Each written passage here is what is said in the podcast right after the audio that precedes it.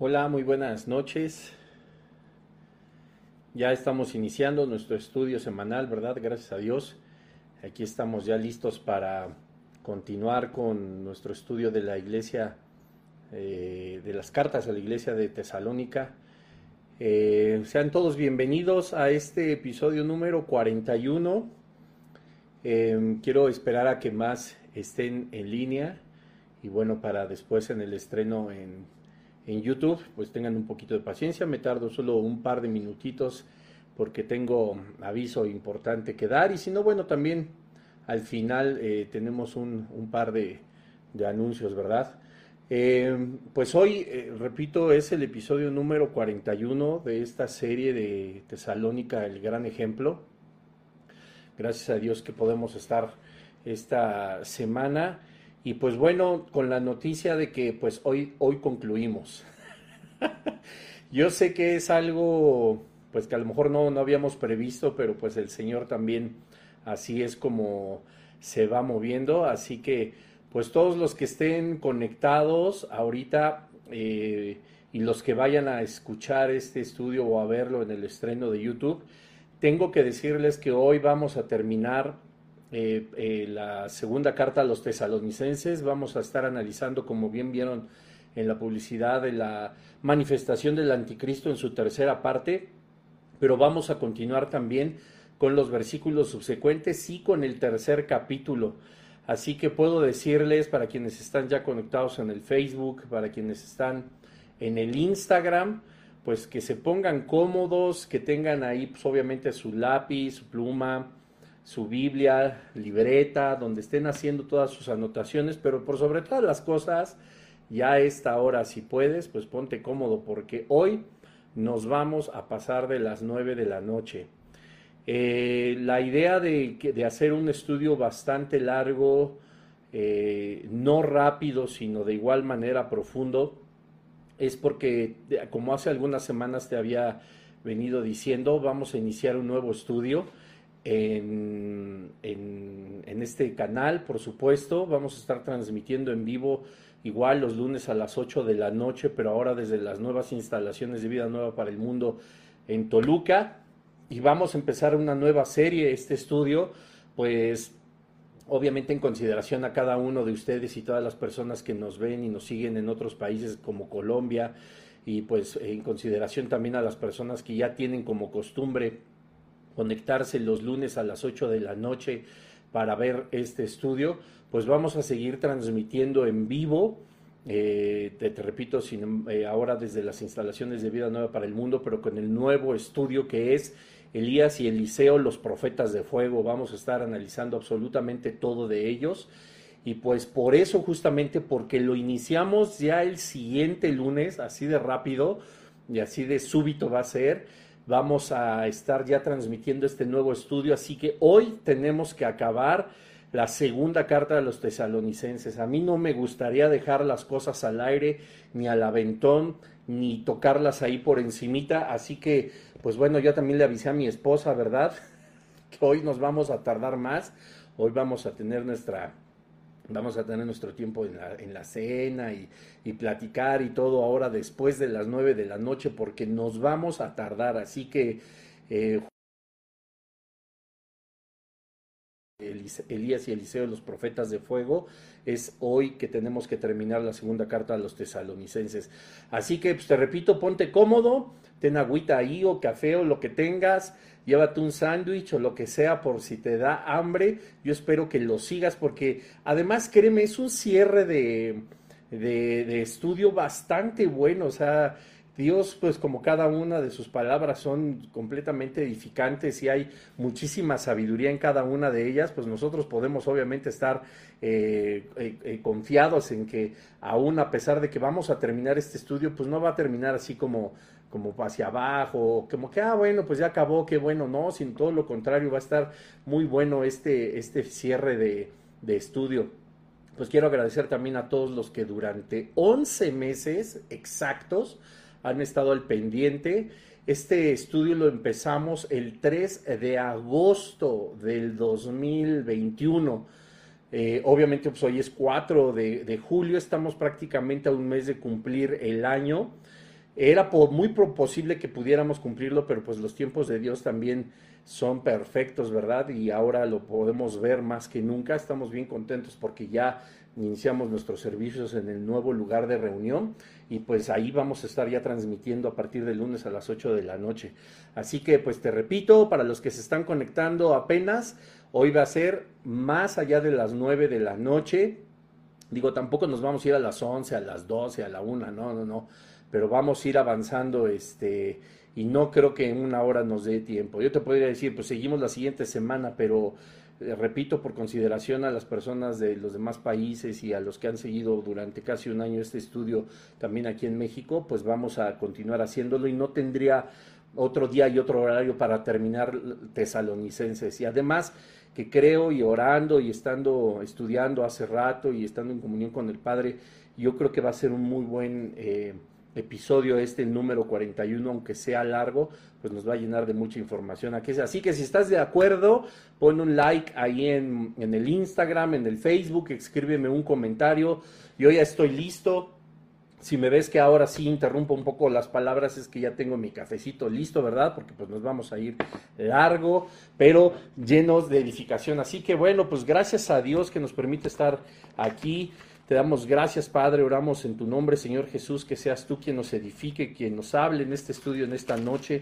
Gracias por estos once meses, Señor, que tú nos has hablado, que no nos has dejado sin el alimento espiritual, sin todo lo contrario, nos has dado tanto que nos sentimos de una forma muy, muy llenos de tu presencia, conociéndote cada vez más, entendiendo muchos temas, obviamente doctrinales, teológicos, escatológicos, Señor, pero que nos hacen querer eh, aprender más y enamorarnos más de ti, Señor. Te damos tantas gracias y te pedimos que en este último episodio seas tú como en los otros 40, Señor, bendiciéndonos con el poder de tu presencia, con el poder de tu palabra y con la guía de tu Espíritu Santo. En tu nombre, Señor Jesús, oramos. Amén.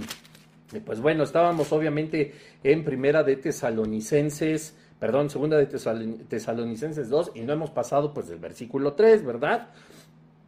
Así que bueno, voy a leer desde el 1 para entrar una vez más en contexto. Dice, pero con respecto a la venida de nuestro Señor Jesucristo, trataré también, porque bueno, yo sé que de pronto grito mucho, trataré también de no entusiasmarme tanto ni levantar tanto la voz, sino el que no va a llegar soy yo, me conozco. Dice, pero con respecto a la venida de nuestro Señor Jesucristo y nuestra reunión con Él, os rogamos, hermanos, que no os dejéis mover fácilmente de vuestro modo de pensar, ni os conturbéis, ni por espíritu, ni por palabra, ni por carta como si fuera nuestra, en el sentido de que el día del Señor está cerca. Nadie os engañe en ninguna manera, porque no vendrá sin que antes venga la apostasía y se manifieste el hombre de pecado, el hijo de perdición versículo 4, el cual se opone y se levanta contra todo lo que se llama Dios o es objeto de culto, tanto que se siente en el templo de Dios como Dios haciéndose pasar por Dios. Y bueno, pues como vieron, pues este es la manifestación del, del, anticristo en su tercera parte y ahorita vamos a estar viendo obviamente de qué nos está hablando estos versículos 3 y 4, y 4 ¿no? Nos dice, por supuesto, que tomando en contexto los versículos, versículos anteriores, que el arrebatamiento de la iglesia no vendrá eh, sino hasta que empiece, por supuesto, a manifestarse, ¿verdad? El, el, anticristo, que empiece a manifestarse todos los acontecimientos que están ya puestos eh, de una forma profética desde el Antiguo y en el Nuevo Testamento, incluso por palabras de Jesucristo, pues para que este hombre de perdición, este hombre de pecado, se manifieste. Ahora, antes eh, de continuar con estas evidencias, yo quisiera tomar un poco, como lo hemos hecho algunas otras veces, a lo largo de este estudio, un poco acerca de lo que muchas veces se enseña. Y hay unas doctrinas, o, o al menos una doctrina que enseña acerca del anticristo y justamente de parte de, la palabra del Señor que nos muestra en el versículo 4 cómo se va a sentar en el templo de Dios como Dios, haciéndose pasar como Dios. Y la realidad es que nosotros pues lo entendemos en un sentido literal. Quiero que sepas que esto no es una alegoría ni es algo figurado, sino es algo verdadero, que eso es lo que va a suceder y lo vamos a estar viendo a lo largo de este estudio. Sin embargo, sí quisiera comentarte eh, que nosotros hemos llegado a encontrar personas que han predicado sobre este tema, pero de una forma equivocada. Normalmente se predica, o no normalmente, sino este, este tipo de doctrinas normalmente predican que el trono de, en donde el anticristo en su momento va a sentarse, donde se eh, eh, ocupará el lugar de Dios, haciéndose pasar por Dios, esto simple y sencillamente nos deja a nosotros ver que es algo literal, pero estas doctrinas no, no lo toman así.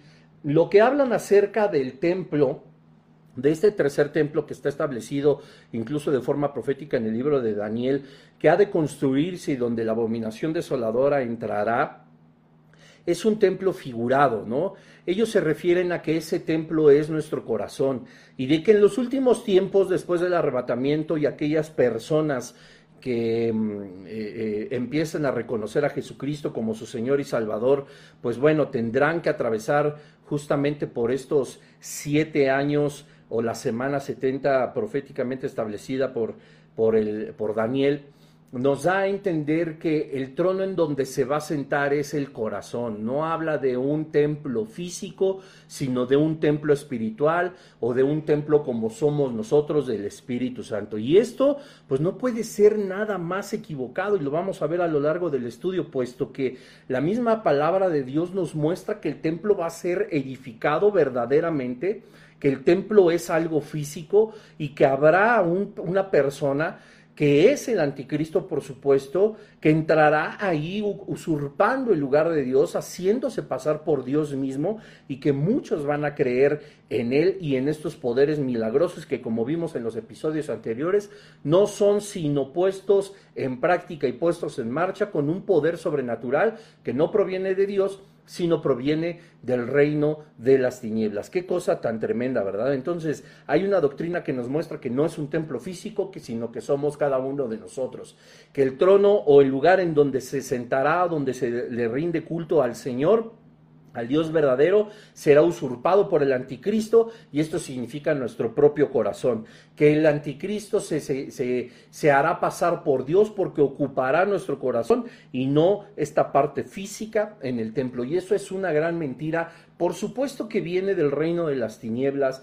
Lamentablemente muchos predicadores han tenido poca... Em, eh, eh, poco ánimo de estudiar las escrituras de una forma profunda, yéndonos al origen de las palabras, al original hebreo, al original griego, entendiendo el contexto general de todos los tiempos proféticos establecidos en Ezequiel, en Daniel, comparados por supuesto con el Apocalipsis, con esta carta de segunda de Tesalonicenses, con Mateo 24, con eh, segunda de Reyes, etcétera, etcétera, y no, no, no se han puesto a pensar y estudiar que esto no es una alegoría, sino es algo que va a suceder. El templo no es nuestra persona, ese trono no es nuestro corazón y ese habitar del anticristo no es una contingencia eh, eh, em, del reino de las tinieblas que habitará sobre nuestros anhelos, sobre nuestros deseos. No, sino verdaderamente existirá la construcción de este tercer templo, existirá el lugar en donde se hagan ofrendas y donde se honre y alabe al Señor, por supuesto, y existirá la entrada de este personaje que no es una alegoría, sino es una persona, es un ser humano como tú y como yo, por supuesto poseído por todo el conocimiento del reino de las tinieblas, dirigido dirigido por estos demonios, por Satanás mismo, quien le infunde a él esa sabiduría corrupta para engañar a las naciones y establecer el nuevo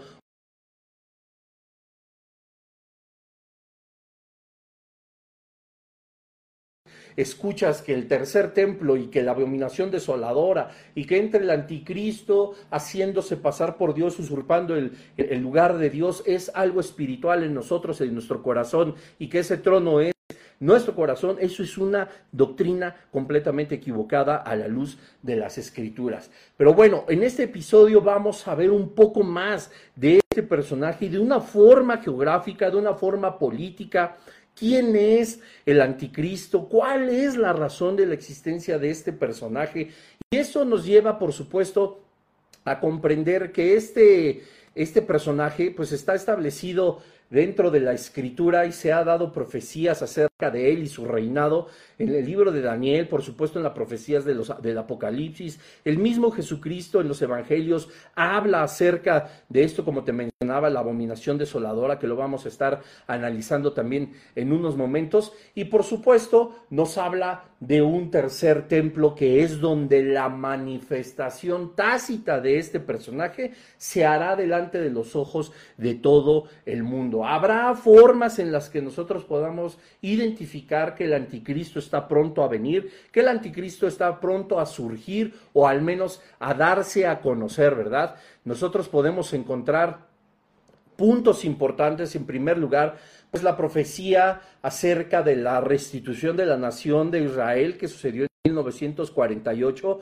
que está establecida como parte del camino que se tiene que dar, porque por supuesto no podría existir nada de esto si Israel se hubiera unificado y hubiera sido reconocida como una nación independiente a partir de 1948, después de la diáspora, ¿verdad? Después de la segregación de todos los judíos, de que los expulsaron de su propio territorio, pues la Biblia nos enseña proféticamente que llegaría el momento que empieza a preparar el camino para los últimos tiempos en la unificación una vez más de Israel, ¿verdad? En la constitución, quiero decir una vez más, en 1948 de la nación de Israel. Es un punto eh, neurálgico acerca de la profecía, esta eh, nación de Israel, ¿verdad? En segundo lugar, pues Mateo 24 nos hace ver que habrá todas estas señales que son terremotos, hambrunas, guerras, eso y más vamos a estar viendo, ¿verdad? Dice, dice el Señor Jesucristo en Mateo 24 que oiremos rumores de guerras, pero no solamente rumores, sino que también habrá guerras y eso pues lo podemos estar viendo ahorita justamente con la nación de Rusia en, en esta invasión de Ucrania, la, todos los rumores que se escuchan acerca de la, del agregado, ¿verdad?, de naciones a la, organización, a la Organización del Atlántico Norte, la defensa desde este punto de vista o hasta este momento de en forma económica, en forma de especie en cuanto a armamento, en forma política de las naciones de la OTAN, reprobando lo que está haciendo, por supuesto, Rusia, pues espero que los algoritmos de, Facebook no, y, de, Instagram no tomen esto como infringir sus normas y si no, pues ya me echan un mensaje y, y, hacemos una llamada por teléfono, ¿verdad? Y ya para que no nos bloqueen, pero si me bloquean, pues ya saben por qué es. Y obviamente todas estas guerras y todos estos rumores de guerras son parte importante que mismo Jesucristo hablaba como para la manifestación ya del anticristo de los últimos tiempos y de cómo todo tiene que tender a un deterioro porque como habíamos visto, el anticristo lo que va a lograr hacer es a través del falso profeta, de todos sus prodigios, de todas estas, eh, de todos estos milagros, de todas eh, eh, estas manifestaciones de carácter divino que no pertenecen, por supuesto, al reino de los cielos sino al reino de las tinieblas, convencerá a muchísima gente y tendrá un lugar importante, dice la Escritura, para firmar tratados de paz, para hacer que todo esto pues pueda cumplir con las profecías del Antiguo Testamento, donde naturalmente, como en Apocalipsis podemos ver, empieza a liberarse el primer caballo del Apocalipsis, que es esta falsa paz, ¿verdad? Los, los siete años en los que están establecidos la semana 70 de Daniel, habrá la mitad, tres años y medio de una falsa paz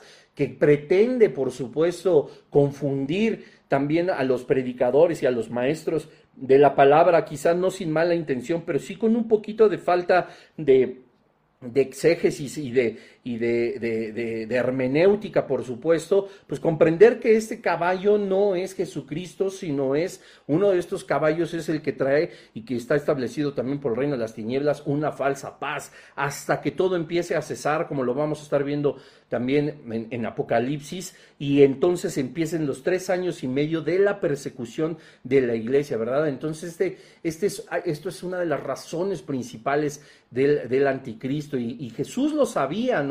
Dice, van a escuchar de terremotos, de hambrunas, de guerras y muchos y muchas de esas cosas ya suceden hoy. Y vamos a ver cómo llegará un gran pacificador que surgirá de las de 10 naciones que se, se, se analiza que pueden ser cinco naciones europeas, cinco naciones del Medio Oriente, comprende que el continente americano, el continente asiático, el lejano oriente, no tienen nada que ver con los últimos tiempos y no es porque los estén segregando ni nada, debemos de comprender que también el, el, el gobierno, el octavo imperio del anticristo, va a estar rigiendo muchas naciones, pero no el mundo entero, puesto que la Biblia nos enseña a nosotros que habrá naciones que peleen contra el anticristo, es decir, que no están siendo dominadas por el poder ni el gobierno del nuevo orden mundial establecido por el anticristo. Entonces, en tercer lugar, como punto, así como la, Israel en 1948 como nación, con la profecía de, de Mateo 24, palabras de Jesucristo de los terremotos, hambrunas, guerras,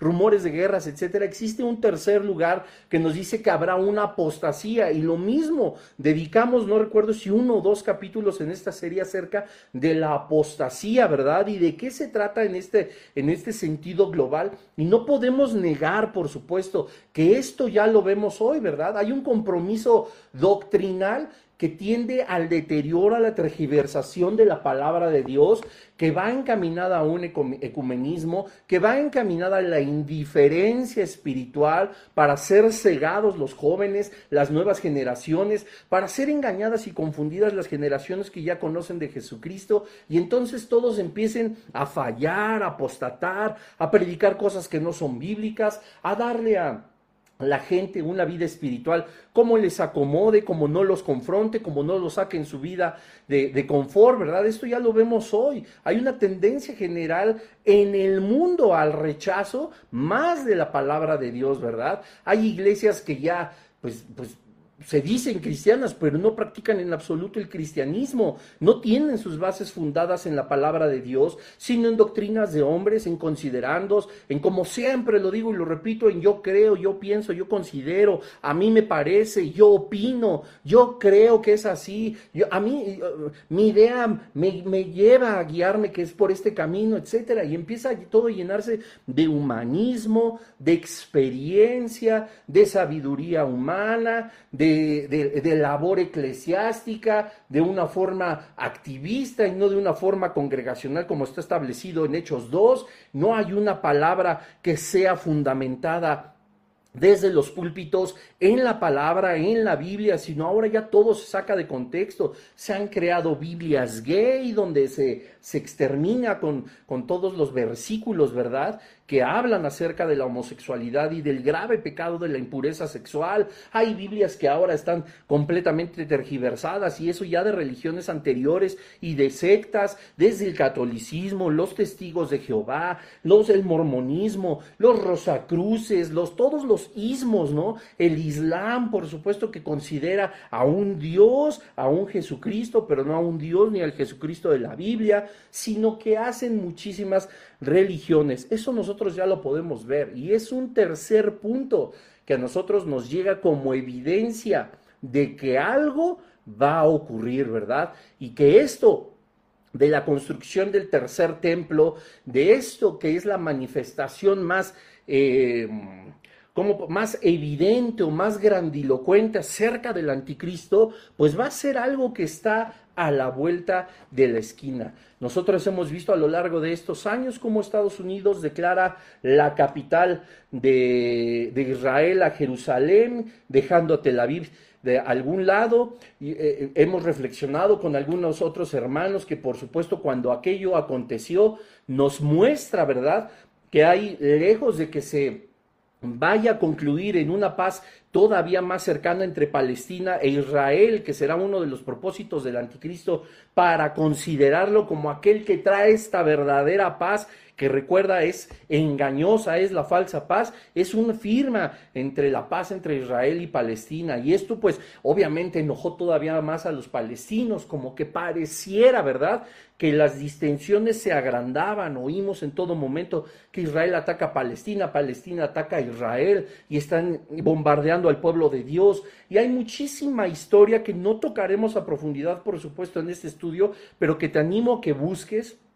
Y nos vamos a dar cuenta cómo esa, esa adversidad y todos esos adversarios que tiene Israel tienen un sentido bíblico, ¿verdad? Para poder cumplir con los últimos tiempos. Y lejos de que uno pueda decir, híjole, como que ya se están poniendo de acuerdo, como que empiezo a ver en el mundo un poco de paz, sobre todo, por supuesto, es con Israel. No estamos hablando de una paz con Islandia, ni con Groenlandia, ni con Suecia. No estamos hablando de Buenos Aires, Argentina, ¿verdad? Estamos hablando en un panorama bíblico, en las, las naciones en donde se centra la Biblia desde el origen hasta el final de los tiempos, abarca Medio Oriente y abarca, por supuesto, Europa. Y esto no quiere decir que no sea importante la gente de, del lejano Oriente, ni de Asia, ni, sea, ni de Oceanía, ni todo el continente americano. No, todos, todo mundo tenemos algo, ¿verdad? Eh, eh, que ver, pero las diez naciones que habla, de las cuales habla Apocalipsis y por supuesto la profecía de Daniel, nos habla más enfocadas en Europa y en el Medio Oriente. Entonces, según segunda de Tesalonicenses 2.4 nos dice que el anticristo se proclamará Dios en este templo, que en ese momento será un templo que será edificado justamente en Jerusalén, ¿verdad? Donde ahorita se encuentra esta gran mezquita y pues uno se pregunta, oye, pues qué problema va a ser que se pueda edificar ese templo sobre el o sobre el lugar donde ahorita el Islam lo consideran como el, lugar más sagrado, donde, se supone que se manifestaba Alá y subió el espíritu de Mahoma o Mahoma mismo, etcétera, etcétera. Y pareciera un gran problema, pero en, reflexión, como te decía hace un momento con muchos hermanos, yo, yo, yo decía, bueno, es que todo este tipo de señales pareciera que estira más el conflicto, ¿no? Que, que pone, en lugar de, de, encontrar un punto cercano de reconciliación entre Israel y Palestina, pareciera que todo esto lo pone cada vez más lejos uno de otro, en extremos, eh, eh, eh, por supuesto, cada vez más polarizados, ¿no? Y entonces uno arrebatamiento, con esta tercera evidencia de que puede suceder muy pronto, pues nos, nos, puede llegar a confundir y a decir, bueno, pues es que cada vez están más de pleito, ¿no? Cada vez se agarran más del chongo, como decimos en México, andan más de la greña, entonces difícilmente se van a juntar ahorita para hacer la paz, o difícilmente habrá paz para Israel, etcétera, ¿no? Yo veo cada vez el conflicto más, más denso.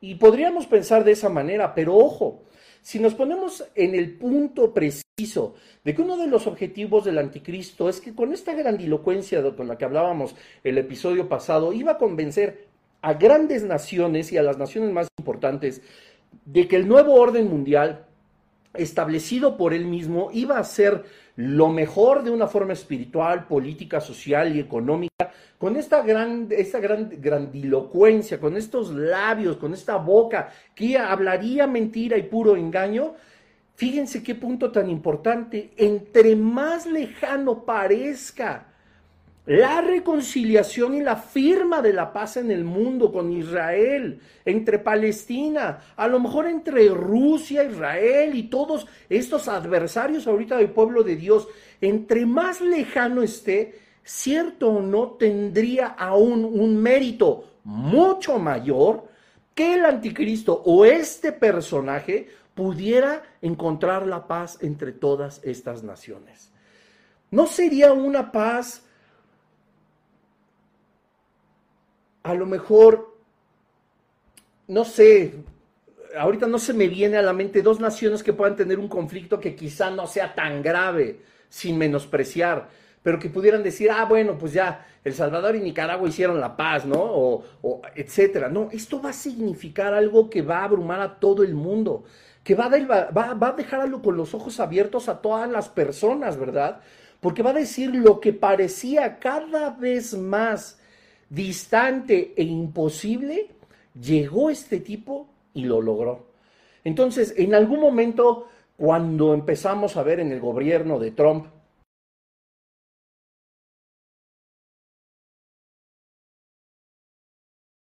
pues, estas reuniones en Israel, uno por supuesto empezaría a pensar que dices, no, no inventa, ¿a poco Donald Trump es el anticristo?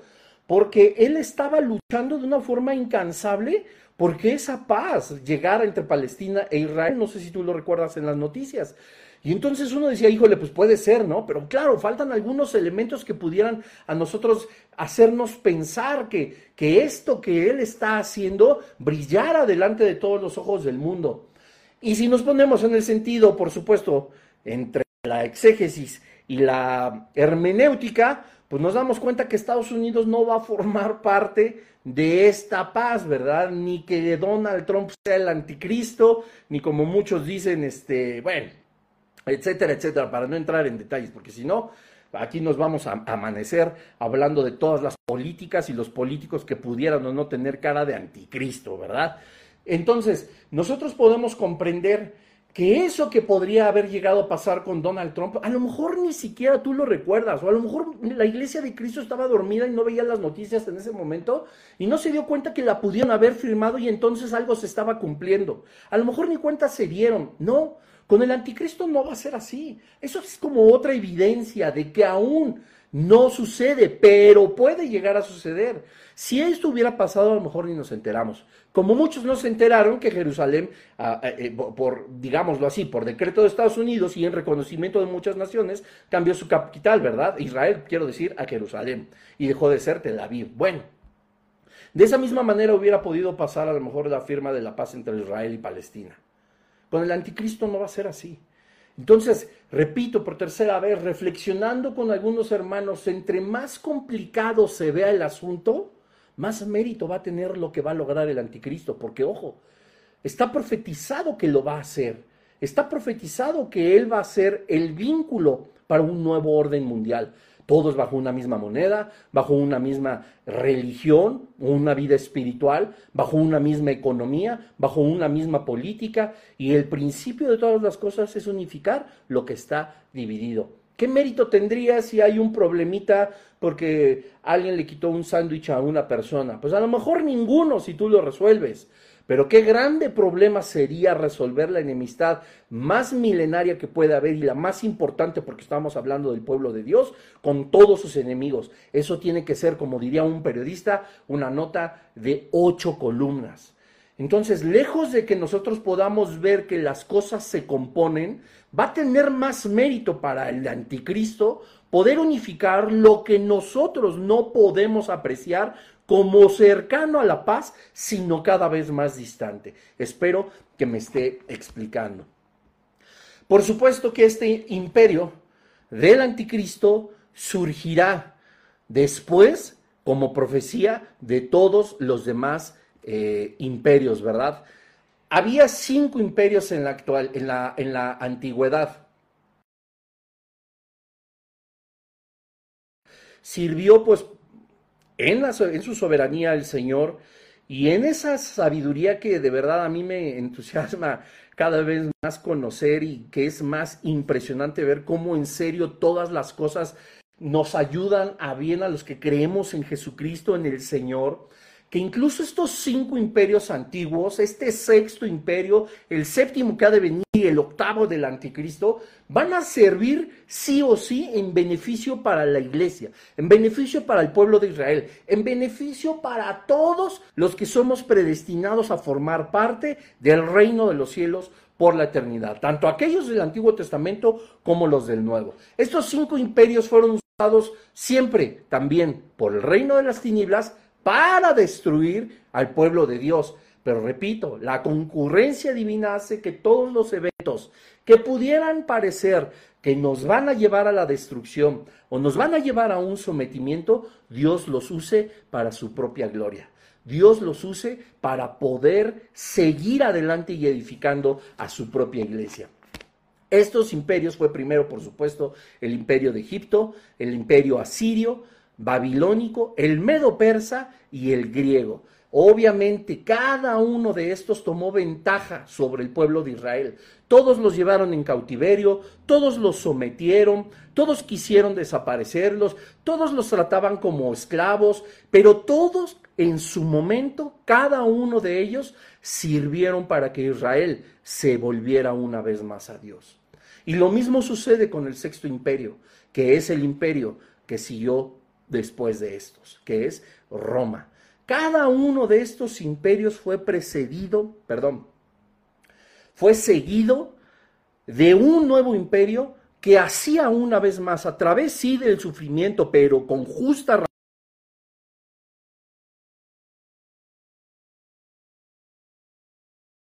este imperio que ha sido Roma fue el que se encargó, por supuesto, de dispersar a Israel por todo el mundo.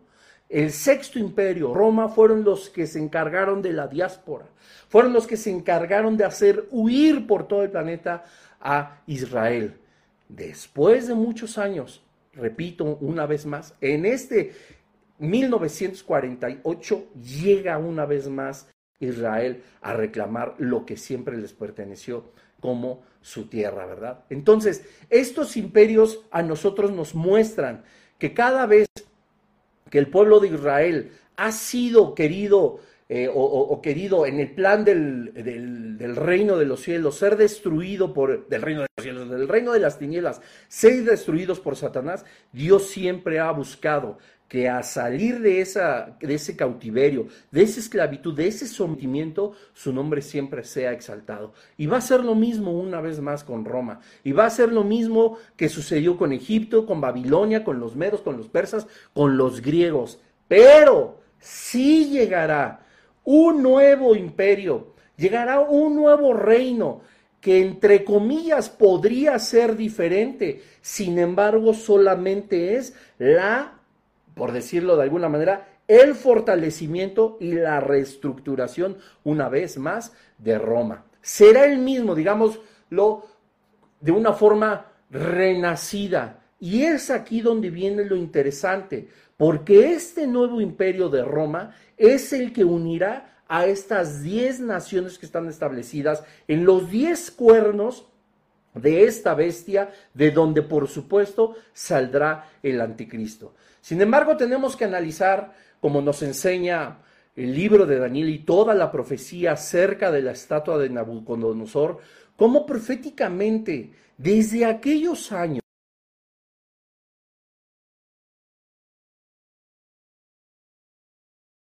a nosotros todos estos imperios de los que hemos estado hablando. Así que vamos a remitirnos, por supuesto, al libro de Daniel, donde habla justamente del primer imperio, que es el león. Y, bueno, si ustedes buscan en Google, para no hacerlo todavía más largo, ustedes pónganle en Google estatua de Nabucodonosor y los imperios. Y ahí van a encontrar, por supuesto, qué significaba cada una de las fases de la estatua de Nabucodonosor, porque recordemos que en el sueño Daniel los vio, lo vio, por supuesto, con una cabeza de oro, con los brazos de plata, con el, vientre y la, y la primera parte de las piernas de bronce, la, segunda parte era hierro, los dedos eran, eh, me parece que era barro, etcétera, etcétera. Ahí ustedes lo van a poder ver para no retrasarnos. Pero, por ejemplo, de Daniel 2, 32 nos dice así.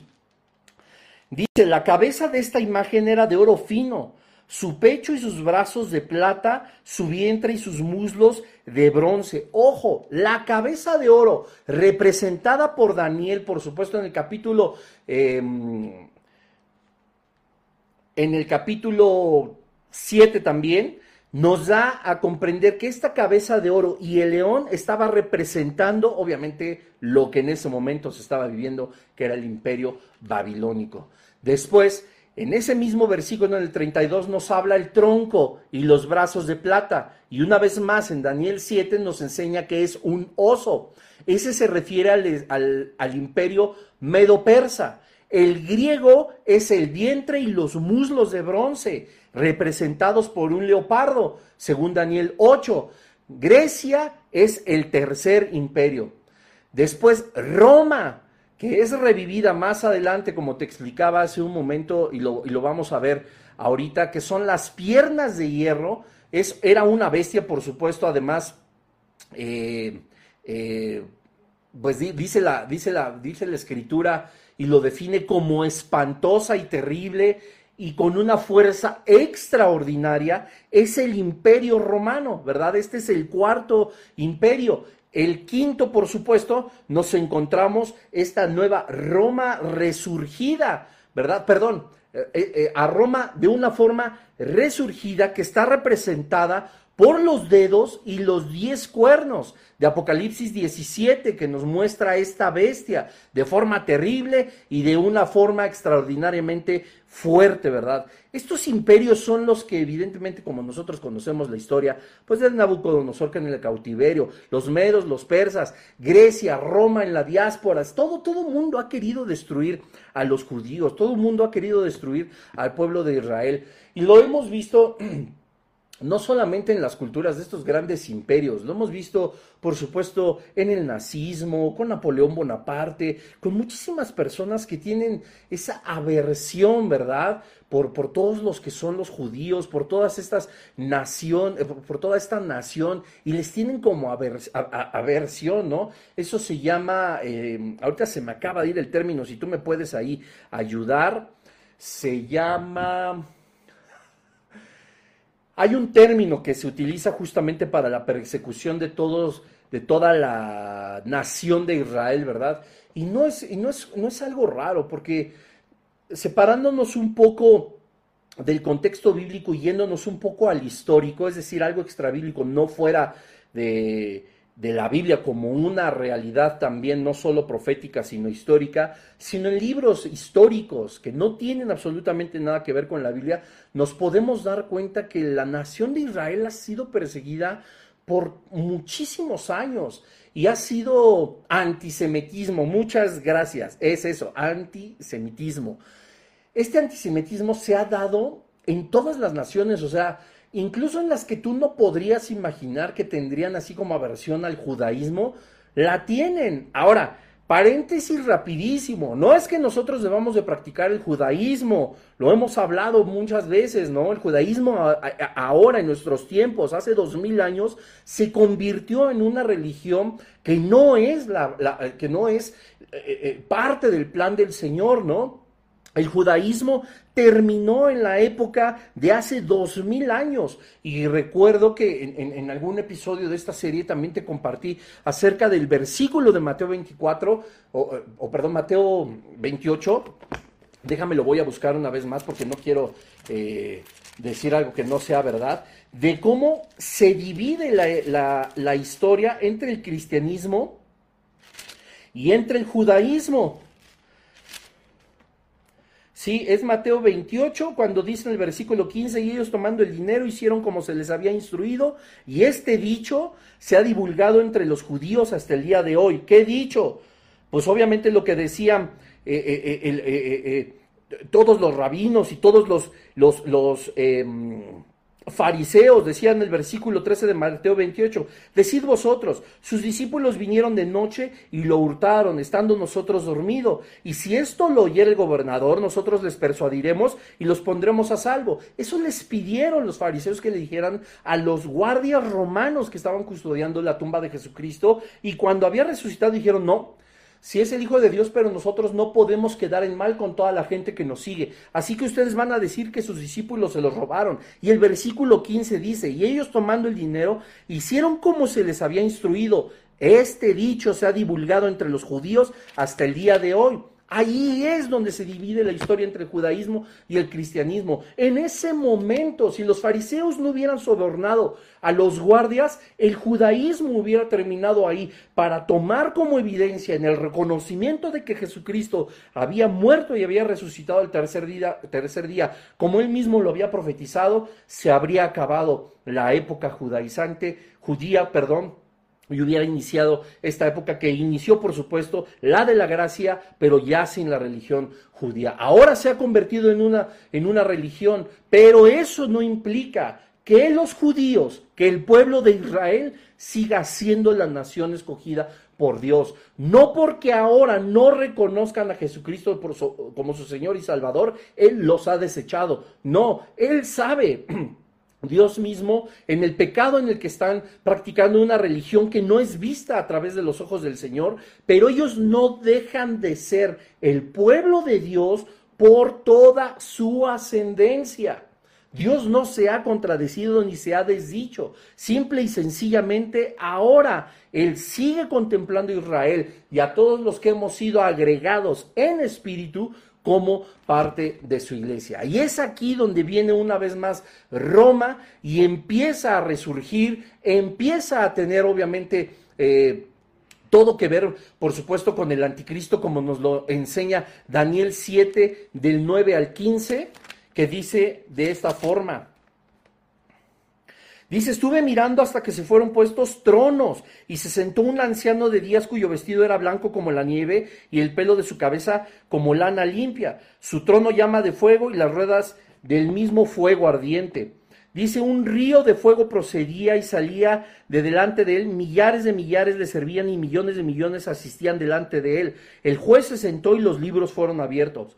Yo entonces miraba a causa del sonido de las grandes palabras que hablaba el cuerno, miraba hasta que mataron a la bestia y su cuerpo fue destrozado y entregado para ser quemado al fuego. Vean cómo habla aquí había también quitado a las otras bestias de su dominio, pero les había sido prolongada la vida hasta cierto tiempo. Qué cosa tan interesante nos muestra aquí hasta el versículo 25, si tú puedes seguir leyendo todo eso cómo Dios mismo tiene contemplado el surgimiento del anticristo y que en su momento va a ser completamente destruido por el poder de su boca y obviamente con el poder de su Espíritu Santo. Llegará el momento en que el anticristo, por supuesto, conceda una vez más a todos los que creyeron en él y a toda esta gente que pues aceptó el número de la bestia, que está bajo el orden mundial, que ahora ha reconocido como su Dios al anticristo después de haberse sentado en el templo, en este tercer templo que será constituido, y que Él entrará y dirá y se sentará en el trono de Dios y dirá que Él es Dios. A toda esta gente hay una retribución, según Apocalipsis, donde serán echados, por supuesto, la bestia, el anticristo, el falso profeta, todos los espíritus inmundos, todos los demonios, pero también todos aquellos que nunca reconocieron a Jesucristo como su Dios y Salvador. Y entrando en materia acerca de este tercer templo, Debemos de comprender que, por supuesto, si hay un tercer templo es porque hubo un segundo y un primero, ¿verdad? El primer templo fue el templo que construyó Salomón, como nos lo hace ver eh, el Antiguo Testamento, y el segundo, el de Zorobabel, que después fue ampliado por Herodes, etcétera, etcétera. Sin embargo, hay, una, hay un tercer templo y como te decía muy al inicio en esta falsa doctrina que se habla acerca de que el templo es nuestro, nosotros mismos, el trono de nuestro corazón y que el anticristo o Satanás, el reino de las tinieblas, es quien se declara como Dios en el lugar que le corresponde a Dios y que es una forma espiritual es completamente falso. Mateo 24:15, cuando habla de que cuando vean que en el santo lugar la abominación desoladora de la que habló el profeta Daniel, eso nos está hablando de una persona, porque el profeta Daniel alude, por supuesto, a una persona, según Daniel 9:27, que dice así, y por otra semana confirmará el pacto con muchos. Ojo que habla de un pacto que no puede hacerse de una, con un espíritu, sino con una persona. A la mitad de la semana hará cesar el sacrificio y la ofrenda. Aquí nos está hablando de la segunda mitad de los siete años de esta semana 70, tres años y medio de falsa paz donde habrá reconciliación, donde habrá prodigios, donde habrá señales a través del anticristo, donde habrá engaños del falso profeta y todo, todo guiado y concertado por el reino de las tinieblas de Satanás. Y llegará, dice la, escritura, la mitad de la semana, el anticristo ya dirá, hasta aquí voy a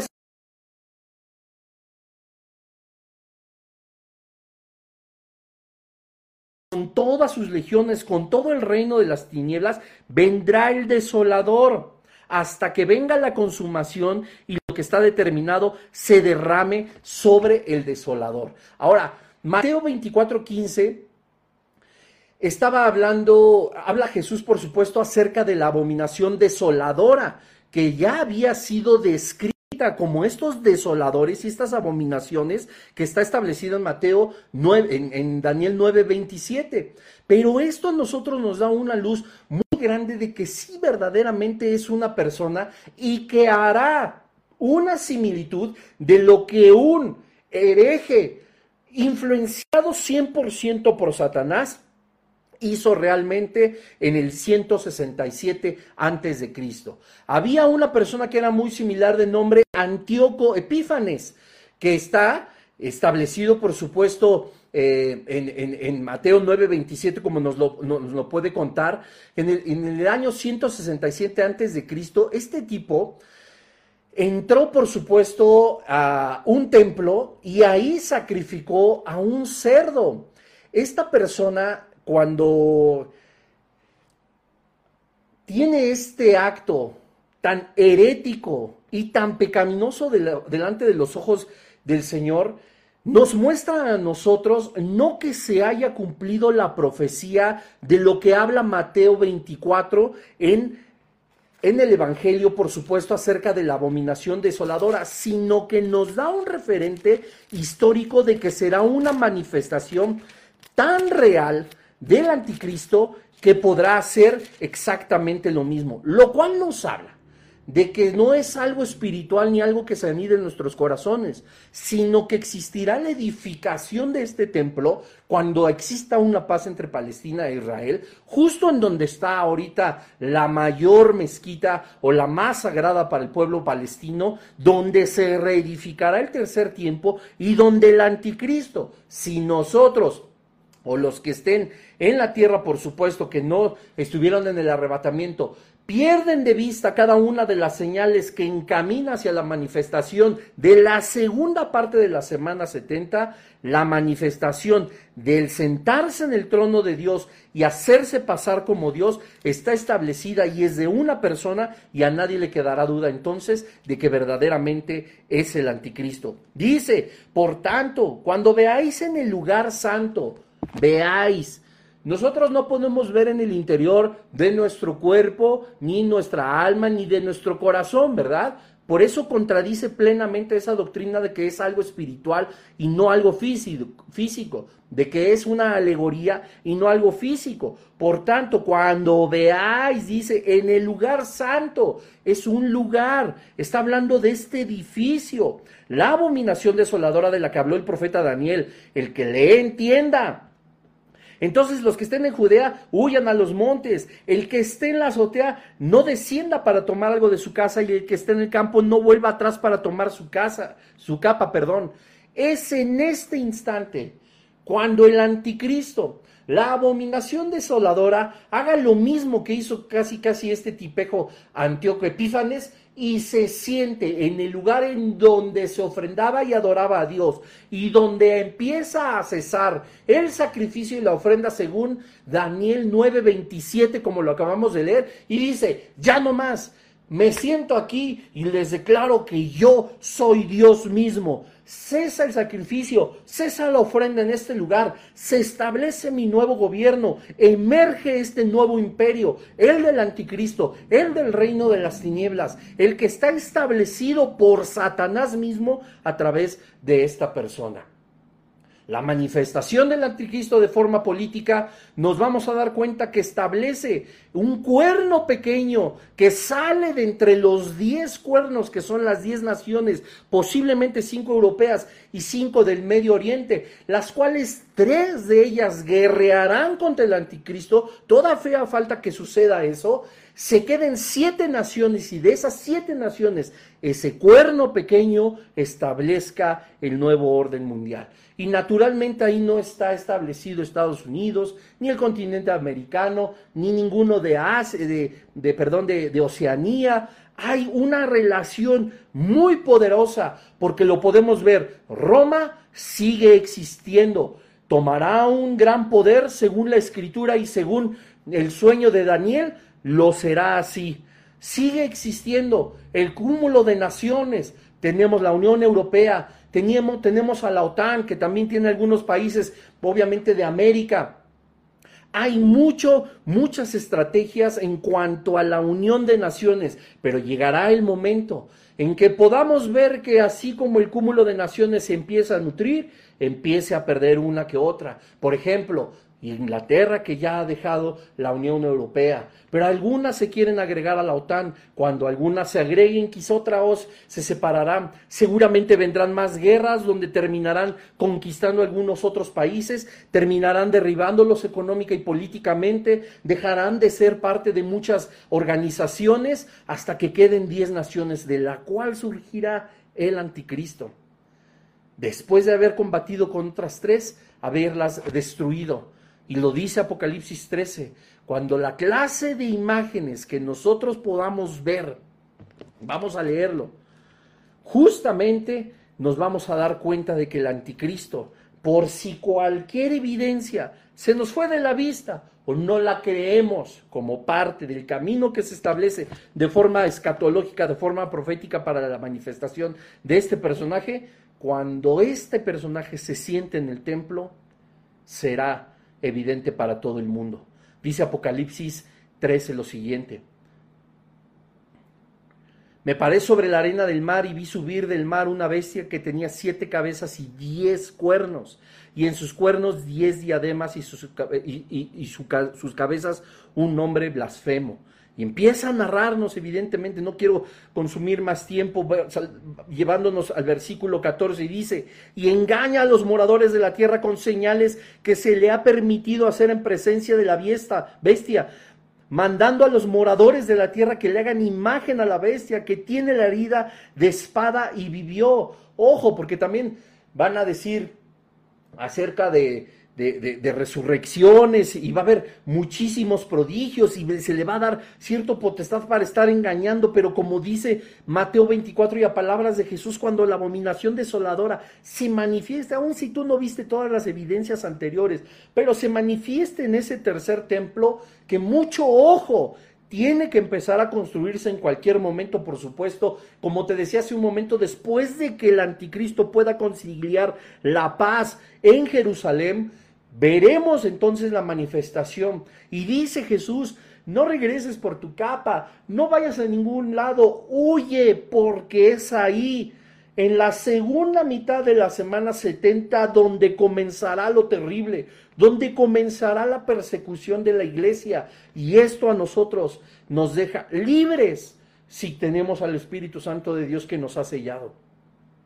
Porque como hemos visto en todos los episodios anteriores, nosotros no hemos ni de ver la manifestación del anticristo, puesto que no estamos puestos para ira. No estamos puestos para ver ni para padecer, ni para formar parte de un nuevo orden mundial, puesto que nuestra nacionalidad ni siquiera está en la tierra.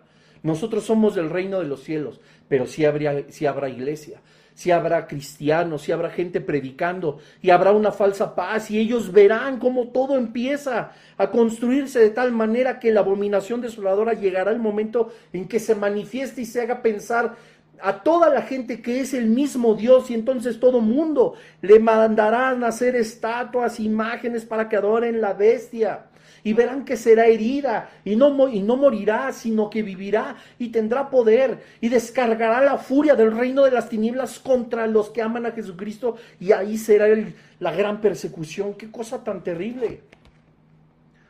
Esa es la manifestación justamente del anticristo. Aquel Antíoco epi,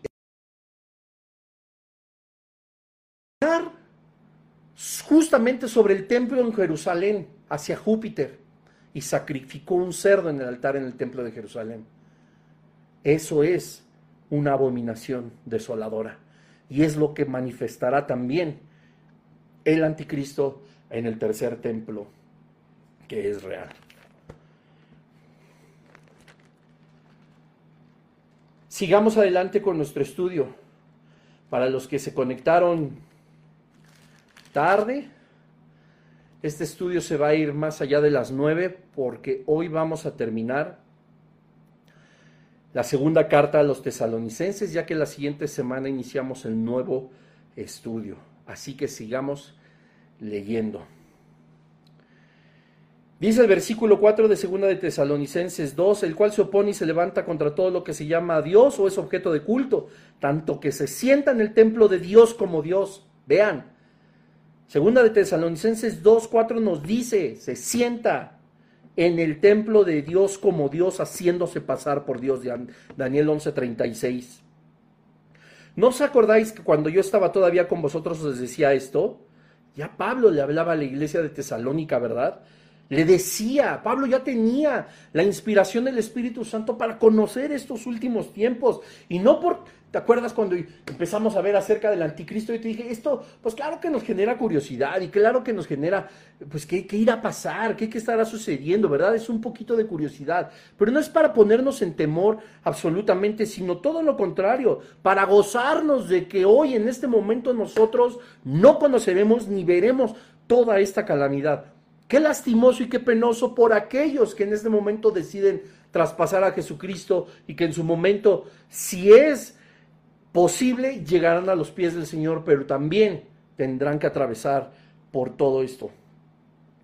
Dice, y ahora vosotros sabéis lo que detiene a fin de que a su debido tiempo se manifieste, porque ya está en acción el ministerio de la iniquidad. No es algo nuevo, familia. Esto tiene dos mil años. Solo que hay quienes al presente lo detienen hasta que él a su vez se ha quitado de en medio. ¿Cuál es este poder que detiene la manifestación del mal? ¿Cuál es este poder que, que, detiene la manifestación del inicuo? ¿Cuál es este poder que quizá de forma inconsciente no nos hemos dado cuenta que el Señor utiliza para evitarlo? Justamente nosotros, la iglesia, porque nosotros tenemos una misión clara y contundente que es el evangelismo, es el arrebatar almas del reino de las tinieblas, esta bondad que aún existe a través del Espíritu Santo en el corazón de todos los que pertenecemos al Señor, este fuego que existe por la predicación del Evangelio, por el manifestarnos como verdaderos hijos de Dios, es lo que detiene la maldad. Y entonces dice, cuando sea quitada, volvemos una vez más al arrebatamiento. Y entonces se manifestará hasta entonces aquel inicuo a quien el Señor matará con el espíritu de su boca y destruirá con el resplandor de su venida. Qué cosa tan maravillosa y tan imponente. Inicuo, había hablando, cuyo advenimiento es por obra de Satanás con gran poder y señales y prodigios mentirosos. Aquí lo tenemos una vez más. Este inicuo, esta abominación desoladora, este líder falso, por supuesto que tomará o buscará tomar el, el, nombre de Dios para sí mismo, será destruido. Y dice, ¿ven? Porque hay una confusión, el anticristo no es Satanás, familia. Dice que con todo engaño de iniquidad para los, perdón, inicuo cuyo advenimiento es por obra de Satanás, con gran poder y señales y prodigios mentirosos, ¿verdad? O sea, es del reino de las tinieblas y con todo engaño de iniquidad para los que se pierden, por cuanto no recibieron el amor de la verdad para ser salvos. Ojo, esto es para los que se pierden, no es para los que van a recibir a Jesucristo, no es para los que van a recibir al Señor. Todas estas manifestaciones y esta manifestación del mal y todo este tipo de cosas van a ser muy evidentes y van a ser adoradores de los que se pierden. Ninguna parte en la escritura nos va a enseñar que en esos últimos tiempos donde la abominación desaladora entra al tercer tiempo y se declare Dios mismo, ninguna parte de la Biblia dice que aquel que es salvo reconocerá al anticristo como su Señor y su Salvador, como Dios mismo. Si alguien lo hiciere, es evidencia de que no es salvo. Dice para los que se pierden por cuanto no recibieron el amor de la verdad para ser salvos. Son aquellos que no quisieron eh, eh, recibir a Jesucristo. Versículo 11. Por esto Dios les envía un poder engañoso para que crean la mentira, a fin de que sean condenados todos los que no creyeron a la verdad, sino que se complacieron en la injusticia. Dios no está mandando un poder engañoso para condenarlos, para que diga, ah, Tencho, Chona, eh, Petra, Feldespata, Curchatovio, a ellos me caen mal, les voy a mandar un poder engañoso para que conozcan al anticristo, nunca reciban a mi Hijo Jesucristo y sean condenados al infierno. Ojo. Dice, por esto Dios, ¿cuál por esto? Es la consecuencia. es la consecuencia, hará evidente que ellos han sido engañados. El versículo 11 es la consecuencia, dice del versículo 9 y 10, que con gran poder y señales y prodigios mentirosos y con todo engaño de iniquidad para los que se pierden. Por esto Dios les envía un poder engañoso para que crean la mentira. Les da la libre posibilidad, escucha bien, esto que Dios les está otorgando, es que qué maravilloso es el Espíritu Santo cuando nos muestra las cosas. Este poder engañoso para que crean en la mentira, esto se traduce como que Dios les respeta el libre albedrío.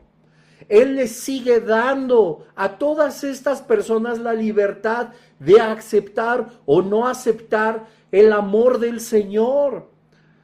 Les está dando la libertad porque Dios dice, yo lo sigo amando, pero entonces voy a corromperme a mí mismo, voy a ser infiel a mí mismo y entonces yo los salvaré de todas formas aunque no crean en mí. Yo ya no les daré la posibilidad de que tú decidas entre el bien y el mal, sino que te obligaré a creer en mí.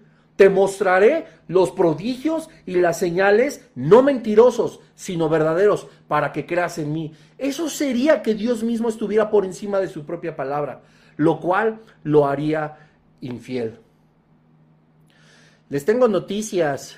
Dice el Instagram, detectamos actividad sospechosa en tu cuenta y ya me la bloquearon.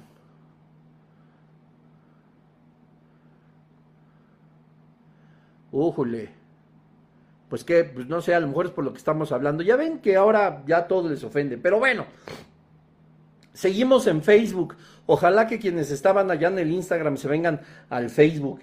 Pero dice, por esto Dios les envía un poder engañoso para que crean en la mentira frente que sean condenados todos los que no creyeron a la verdad, sino que se complacieron en la justicia. Lo que nos está diciendo el Señor es que Él siguió dándoles ese poder, ese don, ese regalo del libre albedrío diciéndoles, yo no los voy a obligar a creer, yo les estoy dando el mismo poder, la misma libertad de que ustedes no crean en mí y entonces continúen.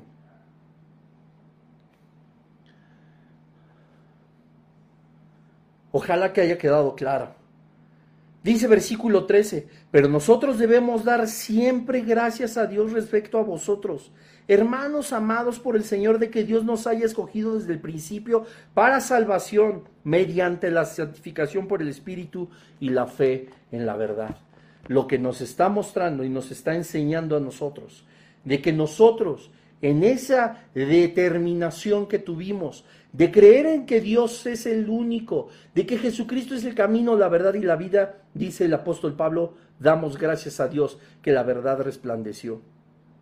A los cuales nos llamó mediante nuestro evangelio, el evangelio que predicaba, por supuesto, Pablo, para alcanzar la gloria de nuestro Señor Jesucristo. Esto lo hemos analizado ampliamente, familia. Uno de los propósitos principales por los cuales fuimos creados y salvos es justamente para la gloria del nombre de Jesús, para glorificar su nombre. Así que hermanos, estad firmes y retener la doctrina que habéis aprendido, sea por palabra o por carta nuestra, es decir, en un estudio presencial.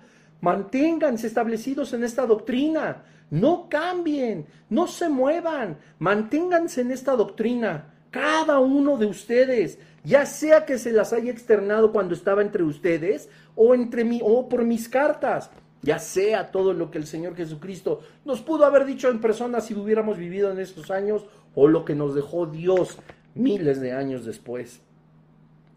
Y el mismo Jesucristo, Señor nuestro y Dios Padre, el cual nos amó y nos dio consolación eterna y buena esperanza por gracia, conforte vuestros corazones y, os confirme en toda buena palabra y obra. ¡Qué maravilla! Capítulo 3. ¿Cómo vamos? Pónganme un like, pónganme un comentario. Ya eh, no estamos en el Instagram, pero recuerden que vamos a transmitir eh, eh, en estreno Esperamos que a las 10 de la noche este, este estudio para que los que estaban en Instagram puedan continuarlo, no, no pierdan el hilo. ¿Cómo vamos? Ahí pónganme un like o algo, porque ahí vamos. Estamos a punto de terminar para la gloria de Dios.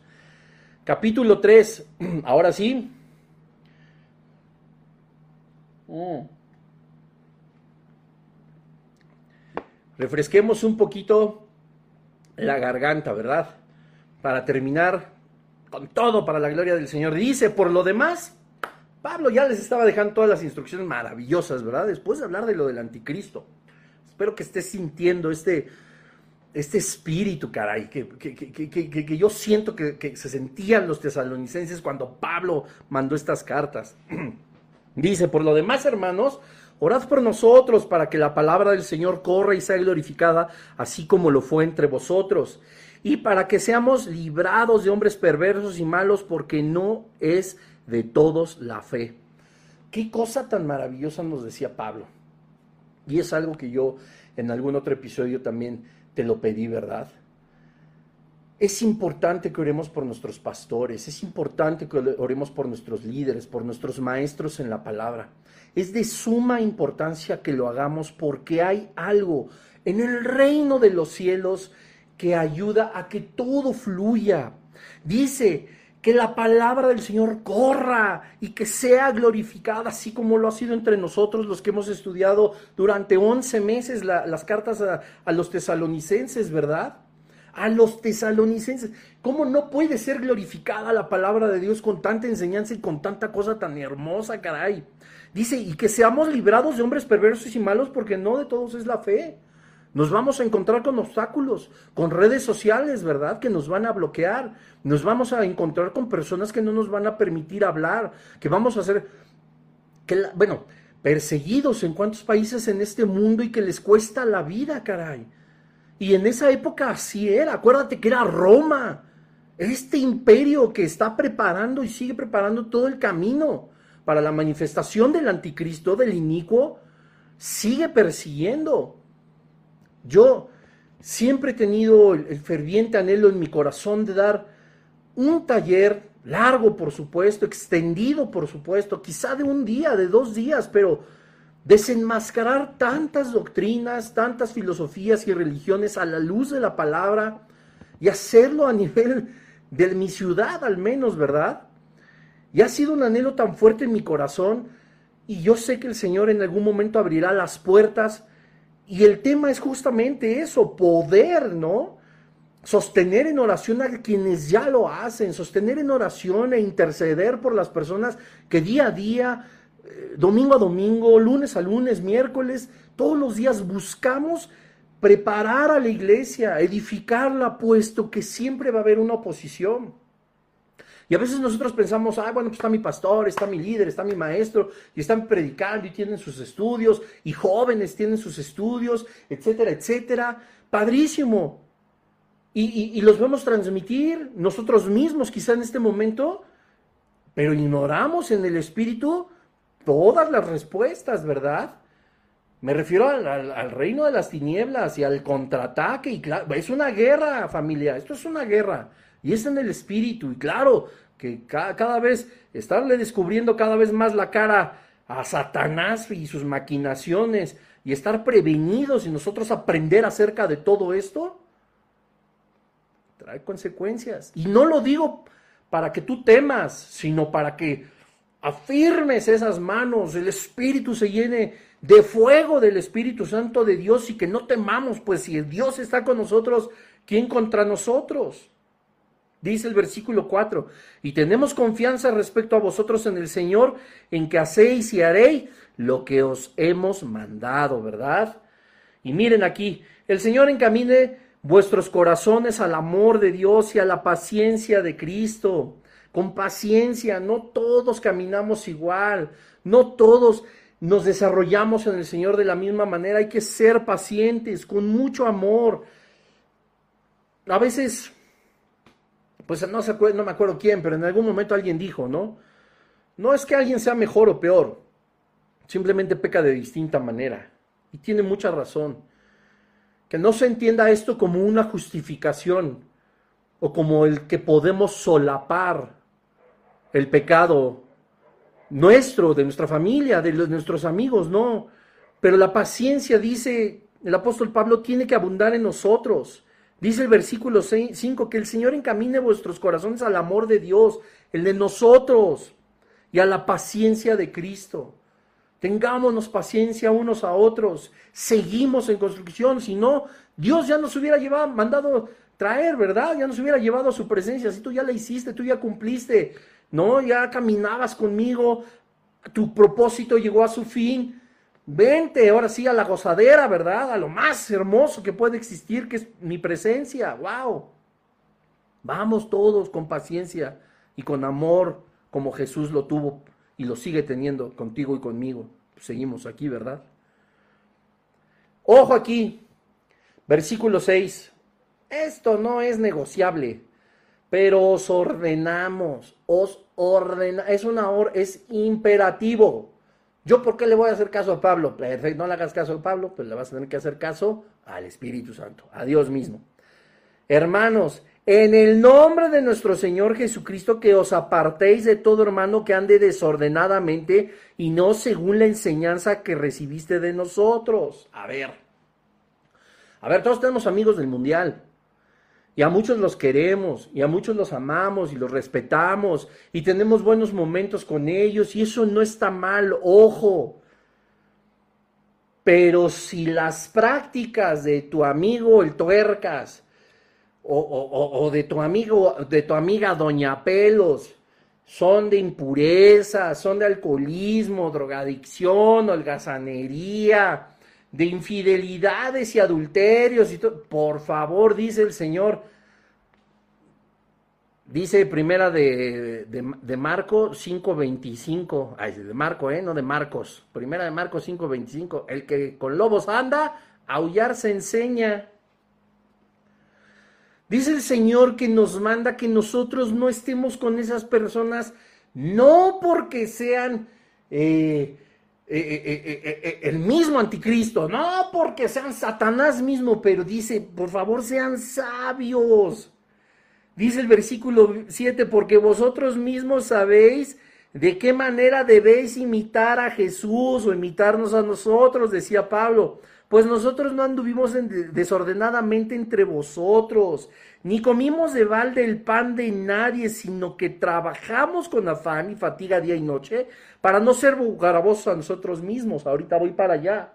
Pero dice el mismo, a ver, si ya sabes cuál es lo que nos debemos de comportar, si ya sabes de qué manera nosotros debemos de vivir, si ya te leíste este hermoso, maravilloso y poderosísimo libro, ya sabes de qué te tienes que abstener. No te puedes alejar del mundo porque trabajas, estudias, eh, convives, etcétera, etcétera, con muchos que no son cristianos. Pero de eso a que tú practiques lo que ellos hagan, te vas a contaminar. No hay manera de que nosotros busquemos guardarnos en santidad mientras estamos rodeados de quienes practican y practican el pecado. Y aunque nosotros no lo practiquemos, escucha esto, salpican. Y es bien triste ver, y conozco mucha gente cómo fue seducida por el mundo, cristianos, que no dudo que sean salvos, pero que tienen ahorita unos verdaderos problemones porque están viviendo muy felices como el mundo vive. Y dijo Santiago, el que se constituye amigo de Dios, se constituye, perdón, el que se constituye amigo del mundo, se constituye enemigo de Dios. Cualquiera que milita no se enreda en las cosas del mundo. Esto tampoco significa que no convivamos ni no nos pues, tenemos que estar juntos, trabajando, estudiando, etcétera. Pero eso significa no practicar ni vivir desordenadamente, familia. No lo hagamos. Es más, ni con los pseudocristianos o con los que de, manera franca y a lo mejor inocente están equivocados cristianos, practicando judaísmo, exponiendo de una forma equivocada las escrituras. Pero podemos ser luz, eso sí. Recordemos Jesucristo. ¿Dónde dice en la Biblia que no? Para todos los que creen que, que, que, que Dios creó algunos para vida eterna y otros para condenación eterna, estás completamente equivocado. Tendríamos que arrancar por completo de la Biblia Juan 3:16.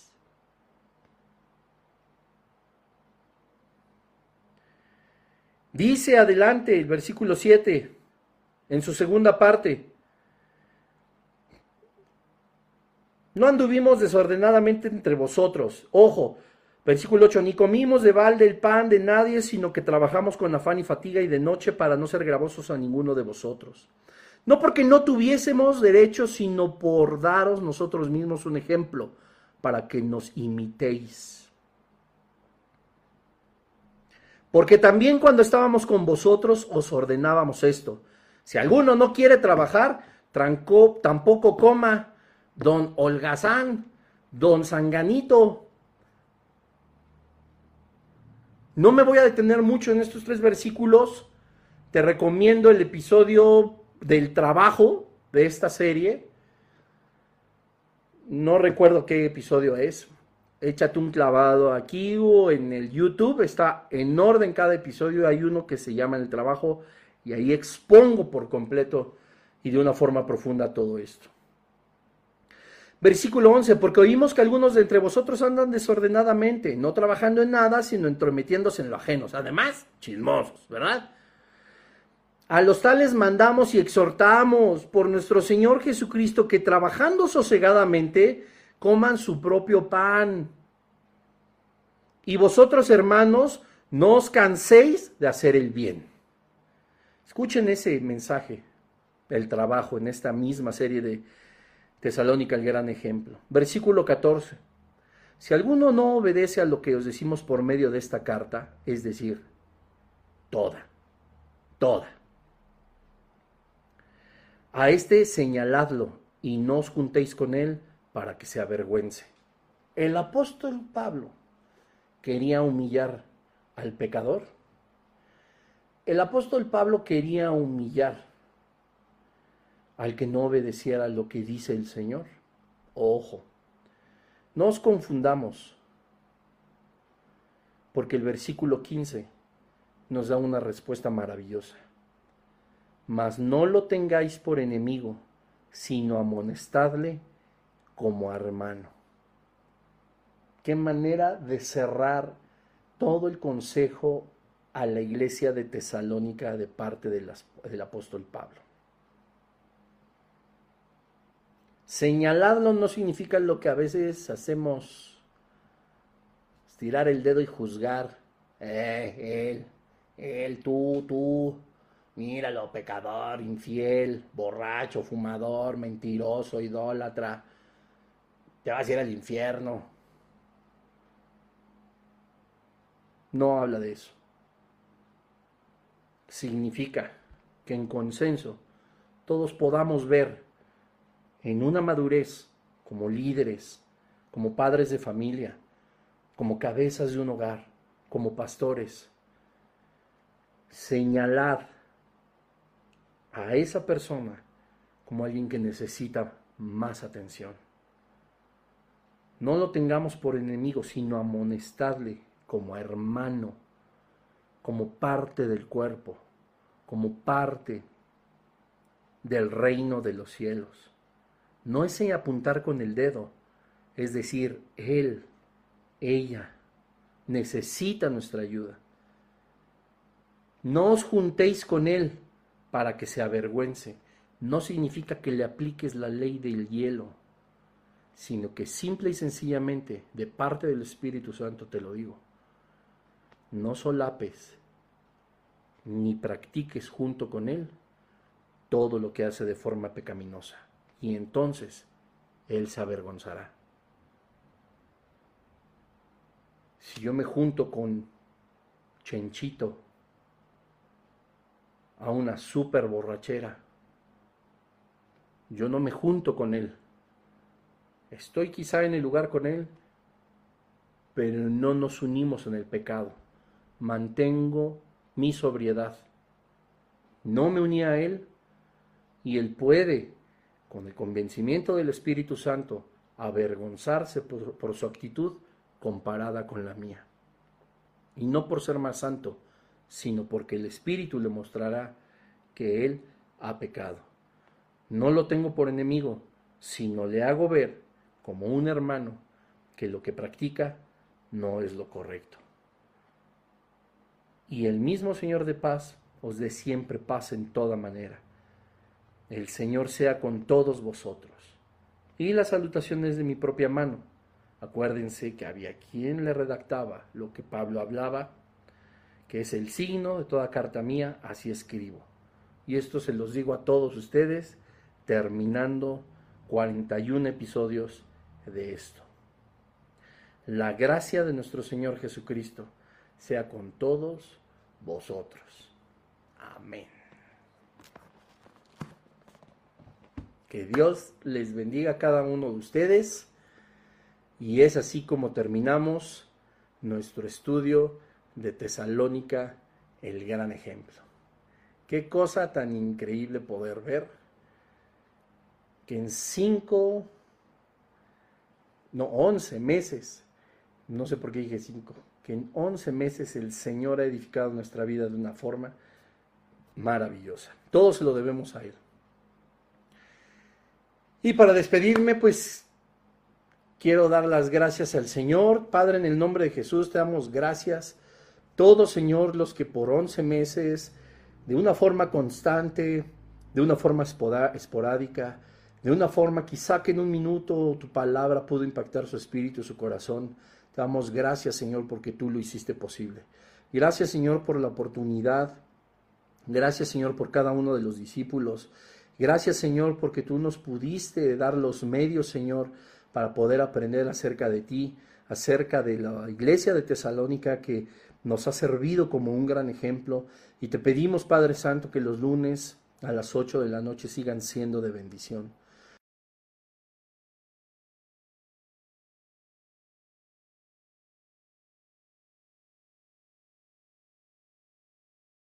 profunda, Señor. Que cada una de las palabras que puedan salir de mi boca, Señor, sean a través de tu Espíritu Santo. Que seas tú el que se glorifique, Señor. Y una vez más te queremos dar todas las gracias, tantas gracias, Señor, porque has sido tú quien en 41 capítulos, en 41 episodios, en 11 meses exactos, Señor, has edificado nuestra vida. Y Padre, lo más maravilloso es que a partir de este minuto, hasta que nos llames a tu presencia.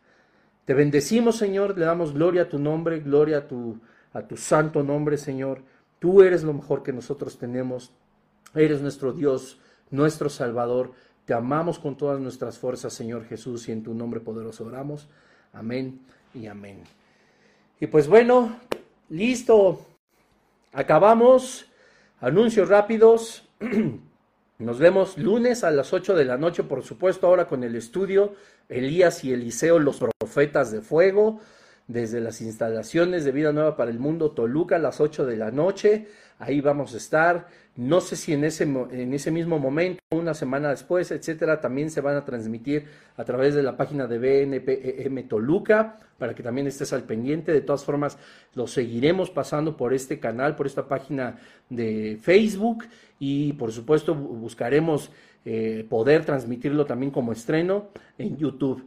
Para quienes se desconectaron en el Instagram o más bien nos desconectó el Instagram, etcétera, etcétera, pues aquí en el Facebook y, a las 10 de la noche en el YouTube va a estar por completo el mensaje. No, no, no perdimos el hilo, gracias a Dios, pero ahí estamos. Les doy eh, mi más sincero agradecimiento a cada uno de ustedes, por supuesto primero al Padre, por su presencia, por sus bendiciones, por sus oraciones, por todos sus likes y por seguir este estudio. Viene un estudio increíblemente padre, súper impresionante. Vamos a ver el gran poder de Dios, cómo es capaz de transformar imperios enteros, ciudades enteras y mostrando su poder a través de dos personas como Elías y como Eliseo y nos vamos a sorprender mucho, como Dios nos tiene acostumbrados cada ocho días.